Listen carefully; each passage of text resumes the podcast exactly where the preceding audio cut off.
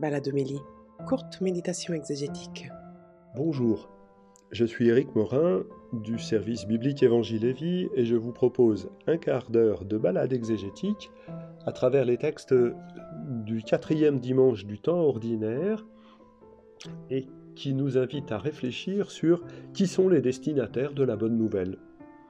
Qui est capable de l'accueillir? Et, pour ça, euh, la liturgie nous offre un petit texte du prophète Sophonie euh, qui se présente comme un encouragement. Cherchez le Seigneur. Et si jamais quelqu'un, l'un d'entre nous, se disait Oh ben non, ma vie n'a pas assez d'importance, cherchez le Seigneur, vous tous les humbles du pays. On pourrait traduire vous tous, vous tous les petites gens. Cherchez le Seigneur. L'alliance, c'est aussi pour vous. C'est pas une affaire de grande ce monde. C'est pas une affaire des rois, des prêtres et des prophètes. Vous, les petites gens, cherchez le Seigneur. Ça veut être vraiment un texte d'encouragement adressé aux plus petits. Euh, mine de rien, ce texte offre une avancée considérable. Euh, ce prophète Sophonie, un prophète d'avant l'exil, un peu plus ancien que, Jérémie, euh, s'inscrit dans l'ensemble de la réflexion des prophètes qui cherchent à savoir qu'est-ce qui constitue le reste d'Israël. Une notion qui semble un peu technique, mais euh, pour le prophète Isaïe, le reste d'Israël, c'est le témoin de la fidélité de Dieu à travers l'histoire. Euh, pour le prophète Amos, le reste d'Israël, c'est ceux qui sont les signes de l'innocence de Dieu c'est ceux qui reviennent au Seigneur. Pour oser, c'est ceux qui se mettent à écouter la parole. Pour Miché, ce sont ceux qui se mettent à pratiquer la justice. Voilà, il y a plusieurs manières de comprendre euh, ce reste-là, mais théologiquement, c'est toujours ce que Dieu voit comme étant le véritable Israël. Ceux qui correspondent à l'idéal qu'il s'était lui-même donné en appelant Abraham et en rassemblant son peuple. Et la grande nouveauté de Sophonie, c'est de dire le reste d'Israël, ce sont les petites gens, les humbles du pays, les pauvres. Euh, ça, c'est vraiment euh, l'avancée. Hein. Je laisserai chez toi un peuple pauvre et petit, il prendra pour, appris, pour abri le nom du Seigneur. Et la question du reste n'est donc pas tant une question de nombre, elle est une question de, qualité qualité de vie dans l'alliance. Et le texte insiste pour dire que c'est, Dieu qui fera le reste à travers l'histoire. Et les autres prophètes, euh, Isaïe notamment, euh, sont bien d'accord avec cette idée-là. C'est Dieu qui euh, fera qu'à travers l'histoire se maintienne un véritable Israël, appelons-le ainsi, et n'utilisons pas tout de suite cette notion de reste pour parler de l'Église, on ferait des contresens. La liturgie nous donne ce texte-là parce que ces pauvres, ces petites gens, ces humbles du pays, euh, en hébreu, le mot utilisé, c'est le mot anawim. Et la traduction que nous aurons dans l'Évangile, c'est euh, les pauvres en esprit ou les pauvres de cœur. Euh, étymologiquement, ce mot hébreu, anawim, ça signifie ceux qui ploient, ceux qui sont courbés, parce que euh, ils sont soucieux de l'avenir. C'est pas tant une catégorie sociale, même si ça la recouvre aussi, cette catégorie sociale, ce sont ceux qui ne sont pas maîtres de leur avenir, qui sont toujours dépendants euh, parce que euh, on ne leur donne pas les moyens euh, de prendre en main leur avenir. Et on va voir comment Jésus s'adresse particulièrement à ces personnes.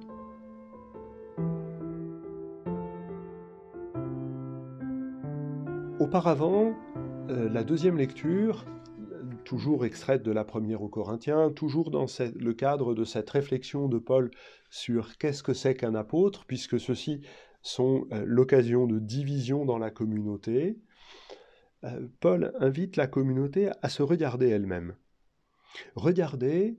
Euh, a, regardez bien, parmi vous, il n'y a pas beaucoup de sages, ni de gens puissants ou de haute naissance.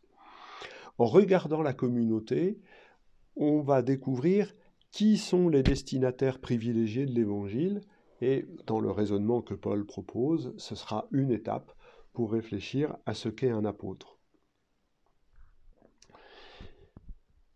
Tout le monde euh, a une histoire, tout le monde a sa spécificité, tout le monde a une catégorie sociale, mais ça n'est pas cela qui fait et qui rencontre de notre vocation, qui rencontre de l'appel que Dieu nous donne.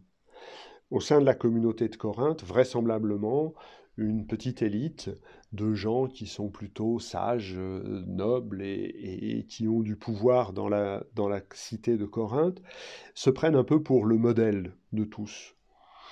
Euh, ce sont peut-être également ceux-ci qui euh, font des expériences de l'Esprit Saint, des expériences qu'on dirait aujourd'hui charismatiques. Et donc ils ont une manière de penser. ceux qui ne sont pas comme nous ne sont pas de la communauté. Au chapitre 12 de la première aux Corinthiens, Paul leur dit, mais est-ce que la main peut dire que les pieds font pas partie du corps? Non, bien sûr. Et là, Paul invite tout le monde à regarder, ça n'est pas l'élite qui fait la norme.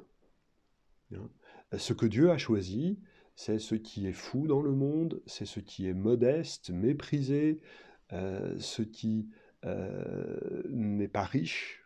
Voilà. Et ça, afin de confondre toutes nos prétentions afin de confondre toutes nos prétentions à s'enorgueillir devant Dieu, dit le texte, à faire le fier devant Dieu. Voilà. Euh, ce qui fait notre vie chrétienne, c'est pas de pouvoir nous présenter devant Dieu en lui disant regarde tout ce que j'ai fait pour toi. Regarde ce que je suis. En critiquant ainsi la communauté, Paul s'appuie sur un oracle de Jérémie au chapitre 9. Euh, celui qui est fier, qu'il soit fier, euh, que, le fier, que le sage ne soit pas fier de sa sagesse, que le riche ne soit pas fier de sa richesse, que le fort ne soit pas fier de sa force, mais qu'il soit fier de ceci, être assez malin pour me connaître, moi le Seigneur, qui ai créé le droit, la justice et la miséricorde sur la terre. C'est ça qui me plaît, dit le Seigneur Dieu.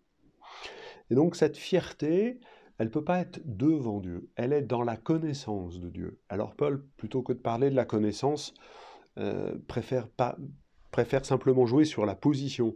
On n'est pas fier devant Dieu, on est fier en Dieu. On est fier en commençant par rendre grâce de ce que Dieu a fait pour nous, et ensuite on peut lui montrer comment nous avons répondu à son appel, à sa parole. Ce thème de la fierté euh, n'est pas, ce n'est pas secondaire euh, il correspond un peu comme le pendant au thème de la justification. C'est Dieu qui justifie notre existence et nous accueillons ça par la foi. Mais nous pouvons être fiers que Dieu nous ait donné la vie. Euh, le thème de la fierté, c'est aussi le thème de la dignité. Qu'est-ce qui fait la dignité de notre existence? Ce qui fait la dignité de notre existence, c'est que Dieu la revêt de dignité et, qu'il la justifie. Mais nous-mêmes, nous pouvons accueillir cette justification, nous pouvons accueillir ce que Dieu fait pour nous et en tirer noblesse, dignité, fierté. Pour Paul, cet exemple, cette illustration que procure la communauté, c'est une illustration du langage de la croix, du langage qui parle non pas de la croix, mais comme la croix. Par sa composition, la communauté montre comment Dieu agit. Dieu agit en choisissant ce qui n'est pas pour donner la vie, y compris le cadavre de Jésus pendu sur la croix. La communauté est capable de faire voir comment Dieu s'y prend pour rassembler sous son regard dans une relation fraternelle entre nous.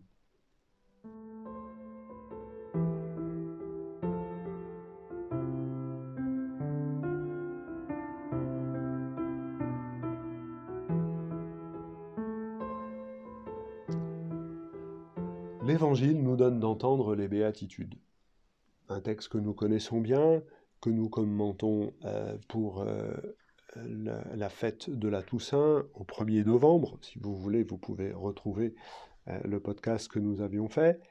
Ici, vraiment, avec la, première lecture, nous sommes invités à, réfléchir à ces pauvres de cœur, pauvres en esprit, Anawim, nous le disions tout à l'heure, pour prendre le thème hébreu, vraiment ceux qui, ceux qui ploient sous le fardeau. Et souvent, ces expressions denses qui se trouvent au début d'un texte, en fait, il faut les comprendre comme étant explicitées, déclinées par l'ensemble du texte. Un pauvre de cœur, c'est quelqu'un qui pleure, c'est quelqu'un qui est doux, c'est quelqu'un qui a faim et soif de justice, c'est quelqu'un qui est miséricordieux, c'est quelqu'un qui a le cœur pur, c'est un artisan de paix, c'est quelqu'un qui est persécuté. Aucun d'entre nous n'est tout cela, personne n'est tout cela, si ce n'est Jésus, et on peut faire de ce, texte-là un portrait de Jésus, mais chacun d'entre nous, pour justement faire partie de ce, de ce reste sur lequel se déploie de manière particulière et privilégiée la fidélité de Dieu, chacun d'entre nous, il y a une bénédiction, une béatitude, euh, qui nous est réservé, non pas parce que nous sommes tels, mais parce que Dieu va exercer sa fidélité sur nous. Vous qui êtes dans les larmes, Dieu va vous consoler. Vous qui avez les poings serrés parce que vous avez besoin de justice, Dieu va vous rassasier, etc. etc. Eh, les, les béatitudes s'adressent à ceux qui ne sont pas, à ceux qui euh, ceux qui ne sont pas les grands de ce monde, à ceux qui ne sont pas des riches propriétaires, à ceux qui ne sont pas euh, comblés par toutes sortes de choses. En ce sens, il y a un lien entre la deuxième lecture et, l'Évangile. L'Évangile nous est ainsi présenté comme une force qui vient creuser la pauvreté, le dénuement que lui seul pourra combler l'Évangile nous annonce une intervention de Dieu euh, qui va permettre à chacun de recevoir les bienfaits et la bénédiction que Dieu veut nous donner. Mais ce désir, on ne l'a pas toujours. Et le texte des béatitudes vient dire en nous quelle, quelle fin il nous faut avoir pour être rassasiés par le royaume de Dieu. Dans la composition de l'Évangile selon Matthieu, ce texte ouvre le sermon sur la montagne, lequel est le résumé composé par Matthieu de l'enseignement de Jésus, un résumé relativement dense de trois chapitres, et, nous allons en, entendre de larges extraits. Mais ces, trois chapitres commencent par neuf fois heureux, heureux, heureux. Jésus est celui qui vient nous rappeler que la vie nous est donnée par le Père pour le bonheur de vivre et pour le bonheur de nous voir vivre sous ses yeux paternels. Et parce que nous avons oublié cela, Jésus le remet au cœur de son enseignement. La, vie est faite pour le bonheur de vivre et de partager la vie. Et c'est pour ça que cette béatitude, est, ces béatitudes sont un véritable programme à la fois de l'enseignement de Jésus, tout ce que Jésus va dire décline cela, mais en même temps un programme de la vie de Jésus. Jésus, c'est celui qui va avoir faim et soif de justice pour nous rassasier. C'est celui qui va avoir faim et soif de miséricorde pour que nous obtenions miséricorde. Il va pleurer à nos côtés, sur nos routes, pour que nous puissions être consolés. Il est celui qui va avoir faim du royaume de Dieu, pour pouvoir nous rassasier. Encore une fois, l'évangile est vraiment cette force qui vient creuser en nous la capacité à l'accueillir, la faim en nous que lui seul pourra combler.